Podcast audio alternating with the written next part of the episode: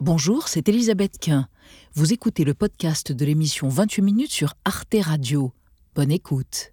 Les européennes en ligne de mire. Bien connue pour ses fonctions à la tête de la Fédération des chasseurs, Willy Schren a lancé officiellement ce matin la liste Alliance Rurale, une liste apolitique pour une ruralité heureuse et sans préjugés. Nous ne sommes pas les salauds qu'on dit de nous parce que nous aimons, oui, l'agriculture et l'élevage, la chasse et la pêche, les animaux et le monde taurin, l'apéro et la cochonaille. Nous sommes des gens heureux qui veulent juste le rester, à condition qu'on arrête de nous emmerder chaque jour un peu plus. Un discours qui fait écho au mal-être des campagnes, tradition remise en cause, toujours plus de directives environnementales européennes et moins de services publics, la France rurale se sent isolée et stigmatisée. Un ressentiment qui nourrit la progression du Rassemblement national en zone rurale. Branle-bas de combat, toutes les formations politiques s'emparent du sujet, à l'image de ce sénateur centriste du Tarn, candidat aux européennes. J'ai décidé de présenter une liste qui s'appellera Ruralité, l'avenir dans le bon sens. Les écologistes ont eux aussi lancé une opération séduction et réconciliation lors de leurs universités de la ruralité. La majorité n'est pas en reste. Ces derniers mois, Elisabeth Borne a battu la campagne pour présenter son plan France Ruralité. C'est un enjeu du quotidien pour nos concitoyens. Plus de 20 000 communes en ruralité n'ont plus de commerce. Un fonds de 12 millions d'euros a été créé pour financer les installations. Et hier, les députés ont adopté une proposition de loi pour protéger les agriculteurs des plaintes pour nuisances olfactives ou sonores déposées par des citadins venus s'installer à la campagne. Les coqs pourront continuer à chanter. Alors les terroirs sont-ils en train de se rebiffer? Écolo, paysans, chasseurs, qui est le mieux placé pour défendre la ruralité? Trois invités pour ce débat. Marie Pochon, bonsoir. Vous êtes députée écologiste de la Drôme. Vous avez organisé les universités des ruralités écologistes en octobre dernier. Selon vous, il y a une tentation d'essentialiser les territoires ruraux autour d'une idée plutôt, voire très conservatrice, mais il faut que les nouveaux arrivants et les anciens dialoguent. D'ailleurs, ça se passe plutôt très bien dans de nombreux territoires. Christiane Lambert, bonsoir madame, vous êtes l'ex-présidente de la FNSEA, je décris cet acronyme, Fédération nationale des syndicats d'exploitants agricoles, et vous êtes dorénavant la présidente du COPA, première organisation syndicale d'agriculteurs en Europe. Hein. C'est celle qui regroupe le plus d'adhérents.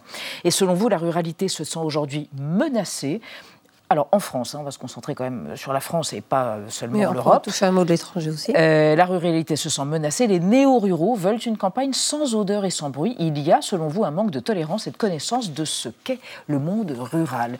Et Martial Foucault, à côté de vous, bonsoir monsieur, professeur à Sciences Po, directeur du CEVIPOF. Votre essai L'État et le dialogue social, coécrit avec Guy Giroud, est paru aux presses de Sciences Po. Selon vous, les listes telles que celle d'Alliance rurale prospèrent sur un État en retrait et sur la disparition des services publics, il y a un sentiment de déclassement chez les populations rurales. Et on va démarrer avec le plat du jour. On innove, le plat du jour. Alors, la Ligo, hein, puisqu'on connaît tous cette spécialité à base de purée de pommes de terre. Je vous donne la bonne recette hein, de tomes fraîches et de crème. Hein.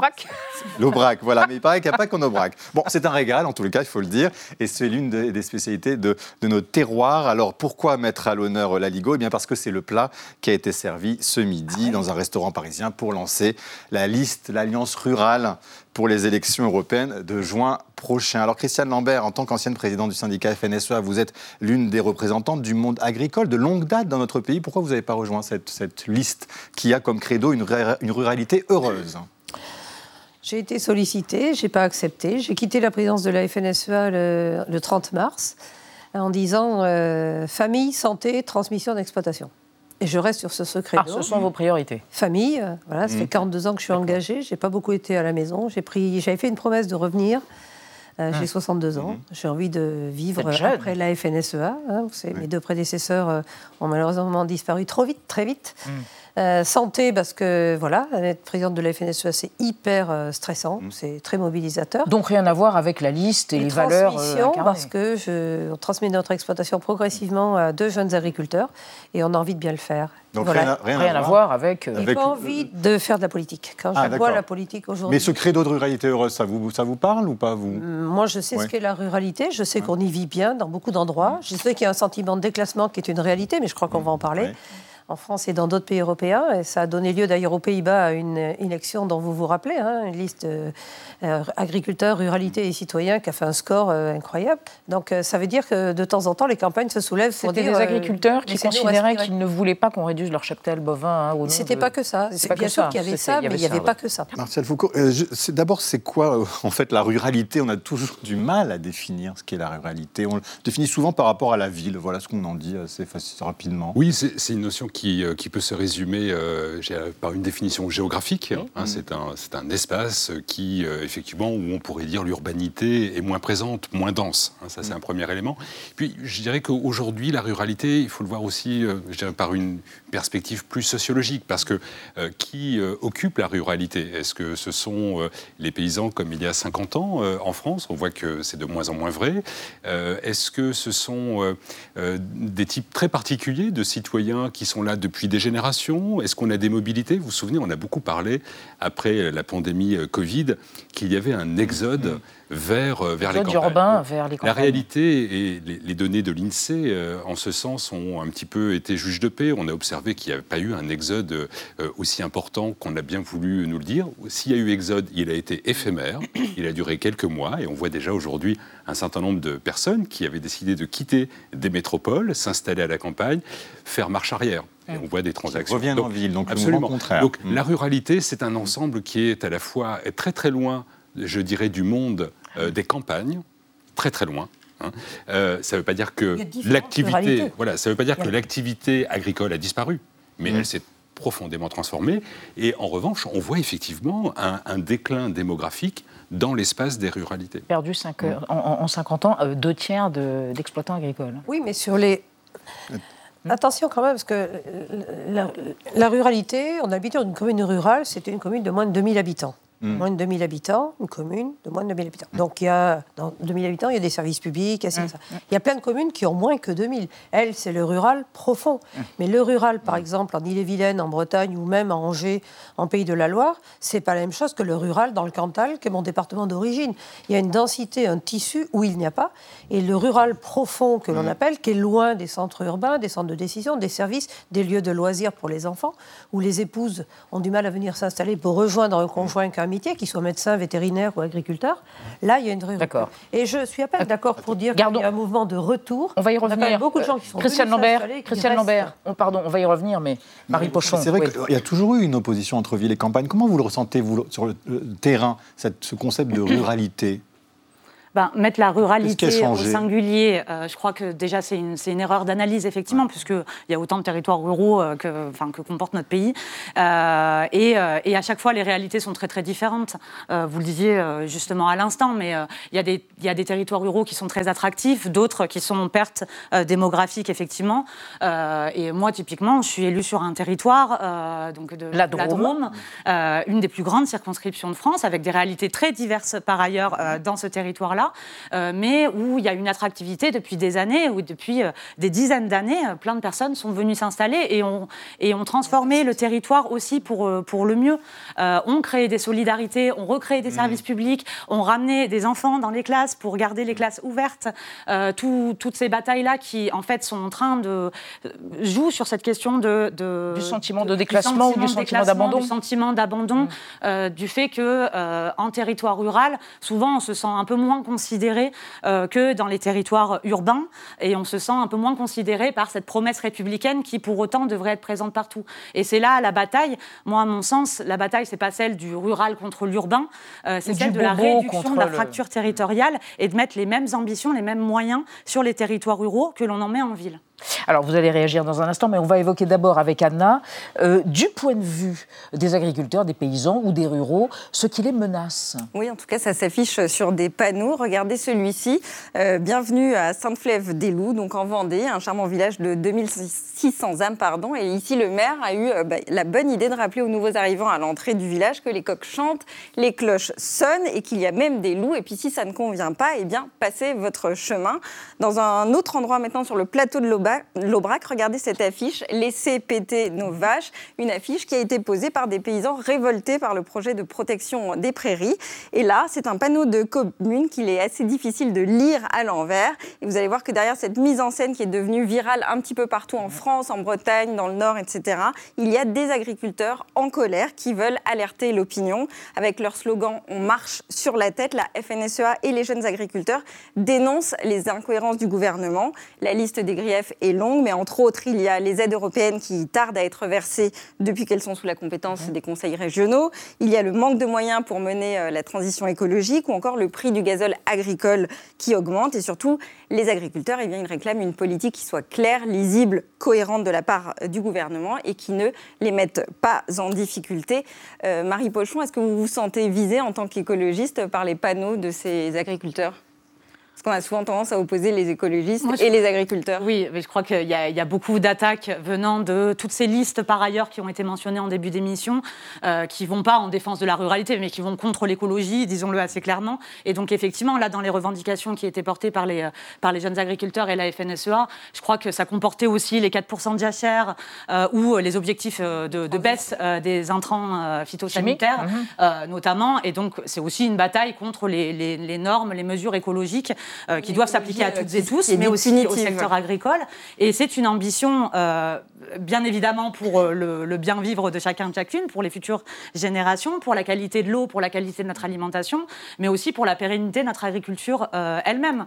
Euh, Aujourd'hui, on vit dans un moment où euh, on sait que les pollinisateurs pourraient disparaître d'ici à la fin du siècle, 60% des, des, oiseaux des champs ont disparu depuis 40 ans, on voit les effets des changements climatiques, et les agriculteurs sont les premiers à faire face, en réalité, à l'ensemble de ces changements-là.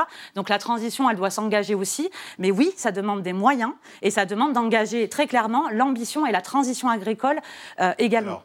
Alors, euh, Christian Lambert, quand vous entendez Marie Pochon parler de cette transition écolo de l'agriculture, qu'est-ce que ça vous inspire? Est-ce que vous avez l'impression qu'elle ne comprend pas les enjeux euh, que vous traversez Non, mais la, la, la transition, elle est déjà engagée. Aujourd'hui, en France, on produit un litre de lait avec 23% d'émissions de gaz à effet de serre en moins qu'il y a 15 ans. On a réduit les émissions de gaz à effet de serre de l'agriculture de 8% en 15 ans. On a réduit les intrants On a réduit les antibiotiques en élevage de 41% mmh. et encore mmh. en 2022 par rapport à 2021. Donc on a engagé ces transitions. Ce que dénoncent les agriculteurs, c'est des réglementations franco-françaises qui nous mettent en distorsion de concurrence par rapport à d'autres pays européens, mmh. alors qu'on est dans le même espace commercial. Nous sommes dans un marché unique, il mmh. faut des règles uniques. Or, la France est imposée mmh. parce qu'il y a eu beaucoup de militantisme, y compris violent parfois, hein, pour interdire telle chose, telle chose, etc. Ça, c'est être violente aussi. Vous faites allusion à quoi? Ben, Sainte-Soline, ah, par exemple, les intrusions dans les élevages, euh, les gens qui vont se faire justice eux-mêmes en disant « moi, je vais vous dire quel type d'élevage il faut ». Franchement, euh, non, la, France se tire une balle dans le pied. Aujourd'hui, on peut, le, le, département du Morbihan, qui est le premier département en production de volailles, oui. n'a pas installé un seul jeune agriculteur dans cette production. On importe de plus en plus de volailles venant d'ailleurs, Pologne, Ukraine, ailleurs, ouais. et nos enfants mangent dans les cantines des poulets qu'on n'a pas le droit de produire Marie en France. Est-ce que vous oui. trouvez que ça, c'est normal Donc c'est ça alors, on va poser la question à Marie Pochon, mais c'est vrai oui. qu'on a du mal, on se dit, mais les écolos devraient être les premiers à bien s'entendre avec les agriculteurs. Et mais on, on s'entend bien avec plein d'agriculteurs. Après, il y, a des, il y, a différents syndicats agricoles par ailleurs. Il y a, il y a, il y a la Confédération paysanne. Tout n'est pas représenté plusieurs... par ces actions-là. Et il y, a, plein de monde agricole et il y a plein de modèles agricoles. Et il y en a plein qui se battent effectivement pour avoir plus d'ambition et que cette ambition s'applique à, toutes et tous au niveau européen. Et nous, on se bagarre au niveau européen. Aux européennes, on portera ce projet-là pour effectivement, par exemple, transformer la PAC pour qu'elle devienne un véritable oui, levier de transition les, écologique, en, ce en à quoi s'oppose les, les écolos. Les écolos sont pas en défense de la ruralité. Pas pour moi, parlez pour vous. Je, ah, vous en prie, je suis là pour parler de la Vous avez parlé aussi des écologistes, donc je me permets. Non, mais alors, alors Confédération paysanne, en l'occurrence, il n'y a plus aucun département qui l'a choisi, sauf Mayotte. Donc il y a un moment, il y a un rejet aussi de ce qu'elle porte. Il faut le regarder. Et les alliances entre la Confédération paysanne et les écologistes les plus ultras, peut-être pas vous, je ne vous connais pas suffisamment pour le dire, mais les écologistes les plus ultras qui demandent des trucs absolument invraisemblables, mais qui emmènent notre pays vers moins de production. Donc une inflation plus élevée, moins de production, moins d'agriculteurs, il y aura d'autres conséquences. En fait, la baisse de la production, elle a été organisée par les syndicats majoritaires depuis des années et des années. Aujourd'hui, on n'a jamais atteint un tel niveau d'endettement pour les agriculteurs. Mais... Aujourd'hui, c'est 200 000 euros d'endettement moyen. Ça veut rien dire. Ça veut rien dire. Ça... On est aujourd'hui dans une situation où effectivement voilà. on a peu d'agriculteurs. Michel Foucault, euh, Martial Foucault, pardon, eh, eh, oui, en arbitre. C'est l'illustration de la rupture. Eh ben, alors, Alors, des slogans qui sont archi faux, mais comme le dit chacun non, c'est pas une réalité. C'est faux, c'est archi faux. Pardon. Attendez, on, ne, s'entend plus. Martial Foucault, on sent une incompréhension. Comment vous l'expliquez il y a plusieurs éléments, et moi je ne veux surtout pas être le, le, juste de fait, euh, d'une, en fait, d'une discussion qui n'est euh, qui, qui pas, euh, qui est pas nouvelle. Qui ne date pas de maintenant. parce qu'en en fait, il y a à la fois un enjeu économique, hein, c'est un modèle mhm. économique, et est-ce que c'est une agriculture exportatrice ou une agriculture importatrice? On a ce sujet qui est revenu dans le débat La souveraineté alimentaire, la souveraineté alimentaire c'est un sujet qui revient même d'une certaine manière une souveraineté industrielle, hein, parce que quand on parle de l'industrie mhm. agroalimentaire, il faut aussi euh, évoquer ce point. Et puis, je dirais que ça, illustre, et, je ne vous en fais absolument pas grief, mais ça illustre aussi euh, comment certains sujets dans notre société mm. sont devenus extrêmement polarisants. Et, on le voit dans, mm. euh, dans l'espace politique, au moment d'élection, lorsque on interroge, nous les électeurs au CEVIPOV, sur, sur cette manière de polariser. La polarisation, c'est j'aime ou j'aime pas. Et retrouver une position médiane est très compliqué très compliqué parce qu'on peut tout à fait être un citoyen qui réside dans cette ruralité ou dans ces ruralités, à la fois être euh, une roue euh, pour maintenir une agriculture, et en même temps euh, essayer d'être partie prenante des euh, transitions et transformations écologiques. Donc il y a, il y a euh, évidemment une ambiguïté. Et le, débat aujourd'hui avec le lancement de cette liste, l'Alliance rurale, rurale me semble être quand même pas tout à fait au cœur de ce débat. On, on, voit bien que là, c'est une finalement, c'est pas une liste qui vise à réconcilier euh, à la fois les ruralités, l'agriculture et euh, certaines de ces mobilités. Parce que je, voudrais juste très, très brièvement rajouter un point. Euh, les ruralités, vous avez parlé de déclassement, c'est vrai. C'est vous qui en parlez. sentiment de déclassement de, la part d'un certain nombre de citoyens. Et on l'a vu au moment du mouvement Gilets jaunes.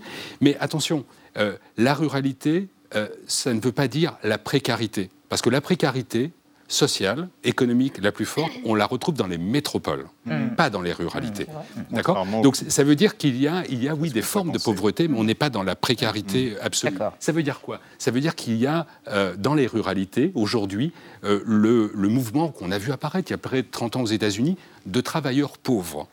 D'accord? Et, c'est en, cela que le retrait des services publics aggrave la situation. Évoquait Marie Pochon. Et c'est devenu une question politique au point que même le garde des Sceaux, Eric Dupont-Moretti, était récemment dans le Morbihan à la rencontre agriculteurs. Le garde des Sceaux était venu présenter et défendre la proposition de loi sur les troubles anormaux de voisinage, vous savez, qui pourraient déranger les nouveaux installés dans les campagnes. On écoute Éric Dupont-Moretti. Il y a des gens qui ont été incommodés, qui ont fait un procès parce qu'on entendait le bruit des moissonneuses batteuses. On marche sur la tête. Je ne sais pas comment on fait pour manger du pain si on ne peut pas couper le blé, vous voyez Donc c'est un texte de bon sens, c'est un texte de concorde, et pardon de dire que, bien sûr, ça protège ceux qui travaillent, mais ça permet aussi de ne plus emboliser la justice. Voilà, il y a 1300 affaires de ce type actuellement, un des plaintes par exemple, pour protester contre le chant euh, trop matinal du coq. Marie Pochon, vous avez voté cette euh, proposition ou pas? Oui. D'accord. Donc, parce, mais c'est à l'unisson, c'est pas l'unisson de votre groupe, visiblement. Et, euh, si, il me ah. semble que c'était à l'unisson de groupe. Ouais. D'accord. Et alors, est-ce que vous pensez qu'en effet, il y a une possibilité là euh, de, de, réconciliation entre euh, les, les, la ville et la campagne? Et est-ce qu'à un moment donné aussi le gouvernement évidemment conscient de ce qu'il ce qu'il faut faire Parce qu'on a eu un plan France Ruralité qui a été mis en œuvre. Moi, je crois que pour rebondir sur ce qui a été dit, on ne peut pas construire les choses sur la dualité, même si on peut avoir des échanges un petit peu euh, fournis. Euh, il n'empêche que ce n'est pas dans la conflictualité qu'on va régler quoi que ce soit. Et mm. effectivement, c'est la responsabilité des responsables politiques que de faire en sorte que le dialogue puisse advenir. Que ce soit sur les conflits liés à l'eau, et ils vont s'accroître dans les années à venir, que ce soit sur les transformations euh, du modèle agricole, mais aussi d'autres transformations qu'il nous faut opérer dans nos sociétés, et que ce soit aussi pour, la, pour réduire la fracture territoriale. Typiquement, sur un plan comme France Ruralité, aujourd'hui, pour vous donner un seul exemple, sur la question des mobilités, euh, il accorde 90 millions d'euros euh, d'investissement de l'État sur trois ans euh, pour des mobilités alternatives aux tout-voitures. C'est globalement comme on, a construit notre pays depuis 40 ans en termes d'aménagement du territoire. On a toujours encouragé les gens à la voiture individuelle. Aujourd'hui, avec 2 euros du prix du carburant le litre, le 15% à peu près des personnes qui n'ont pas le permis, même dans les territoires ruraux, ça crée des vraies difficultés. Face à ces 90 millions, on est en train d'investir 34 4 milliards d'euros dans le Grand Paris Express. Ça, c'est incompréhensible en réalité, alors qu'on sait que l'objectif, c'est de sortir de la voiture thermique et de garantir à chacun, chacune, le droit à la mobilité. Et ça, on voit encore une fois alors, une distorsion Christiane Lambert, entre les Vous rejoignez euh, Marie Pochon sur ce point. Vous dites euh, on assomme la ruralité, par exemple, des voitures électriques, on pousse les gens à changer leur, leur, mode de déplacement sans prendre en considération les contraintes? Oui, mais certaines des propositions ne sont pas applicables à la ruralité. Dans la ruralité, euh, monsieur doit avoir sa voiture pour le travail, madame doit avoir sa voiture, il n'y a pas de tramway, il n'y a pas de bus, il n'y a pas de transport en commun. Il faut emmener les enfants au sport, chez le dentiste, à l'école. Voilà, c'est un vrai sujet. Et donc l'impact économique est, est, très fort. Vous parliez de dialogue. Hum. Quand j'étais présidente de la FNSA, on a laissé un manifeste pour des ruralités vivantes et des territoires dynamiques. 40 partenaires, les acteurs économiques de la ruralité. On est pour le dialogue et on hum. le porte. Mais vous savez, on a rencontré chez les artisans et les commerçants les mêmes griefs d'injonctions descendantes. Euh, pas que Paris, des injonctions de partis politiques, de grandes métropoles. Voilà ce que vous devez faire. Vous, les paysans, vous devez faire ça. Hum. Vous, les. C'est, écoutez ce qu'ils font et que chacun puisse aussi avoir droit au chapitre, en quelque sorte. Mais moi, je crois qu'il y a beaucoup d'a priori négatifs. Il y a de la ruralité heureuse, il y a de la ruralité malheureuse, vous avez eu raison de le dire. Il y a des réussites aussi dans mm. certains territoires. Et puis, euh, oui, l'agriculture est en train d'opérer une mutation énorme, mais à quel autre secteur on demande à la fois de produire l'alimentation accessible, de faire les transitions, d'occuper les territoires Franchement, il y a très peu d'autres secteurs à qui on demande autant, sous les critiques permanentes et des phrases à la noix qui veulent rien ah, dire. Il n'y a jamais eu autant d'endettement. Pardon, c'est totalement faux. Il y a des chiffres qui parlent. Grâce aux États généraux de l'alimentation, il y a eu une amélioration du revenu des agriculteurs sur les deux dernières années. Et hmm. dites-moi, et dites-moi, il y a des agriculteurs heureux, heureusement. Hmm. Ah, sinon, Willy Schren euh, emploie cette expression de la ruralité heureuse. Non, mais moi, je euh, parle des agriculteurs. À, ce, propos, euh, Martial Foucault, une question politique. Le RN, en 2022, a fait des gros scores dans les, ce qu'on appelle les zones rurales. Est-ce que le lancement de l'Alliance rurale, avec des valeurs très traditionnaliste, euh, absolument incarné et revendiqué par Willy Schren. C'est une manière de lutter contre le, RN, selon vous, sur un plan politique hein, Oui, alors c'est vrai qu'en 2022, au premier tour, Marine Le Pen est arrivée en tête dans près de 20 000 communes sur 35 mmh, 000. Mmh. Donc c'est un score, c'est vrai que quand on voit une carte, on se dit, mais c'est la candidate de la ruralité. Mmh. Quand on regarde plus précisément, euh, on, observe que cette ruralité, euh, on l'a dit hein, tout à l'heure, elle est plurielle. Donc pour la prochaine campagne européenne, euh, l'arrivée de cette nouvelle liste, et peut-être qu'il y en aura d'autres hein, qui revendiqueront et qui essaieront de, de, de, secouer le totem de la ruralité. Ça n'a pas toujours très très bien fonctionné dans les histoires des élections européennes. On en discutait avant, il faut remonter à 1999 pour voir cette liste conduite par Jean Saint-Josse obtenir 7%. Aujourd'hui, ce n'est pas le sujet dans cette campagne européenne. Enfin, on pourrait espérer que la ruralité soit un thème majeur, mais ce thème ne va pas structurer la campagne des élections euh, européennes. Ce qui va la structurer, c'est peut-être davantage la question du modèle agricole, la question des transitions écologiques. Donc, euh, à qui, euh, à qui profite, à qui profitera cette, cette, liste Je pense que dans l'histoire, mm. allez, on va dire courte des 60 dernières années, en général, le monde agricole et le monde rural votaient euh, davantage pour les listes de droite. Mmh. D'accord? C'est moins vrai aujourd'hui parce que le RN a supplanté les listes de droite. Mmh. Donc on peut imaginer que l'arrivée de cette liste va grignoter quelques voix probablement au Rassemblement national, un petit peu à la droite. Et voilà, mais euh, encore une fois, c'est trop tôt pour savoir quelle va être la percée de cette liste. Donc à suivre, hein. on a le temps, c'est en juin les élections européennes. Merci en tout cas à tous les trois d'avoir accepté de venir débattre autour de notre question du jour sur la ruralité, ses menaces et qui la défend au mieux. Retrouvez le podcast de 28 minutes sur toutes les plateformes de podcast et sur arteradio.com. Et pour soutenir l'émission, abonnez-vous, commentez, critiquez, mettez des étoiles et partagez le podcast avec vos proches.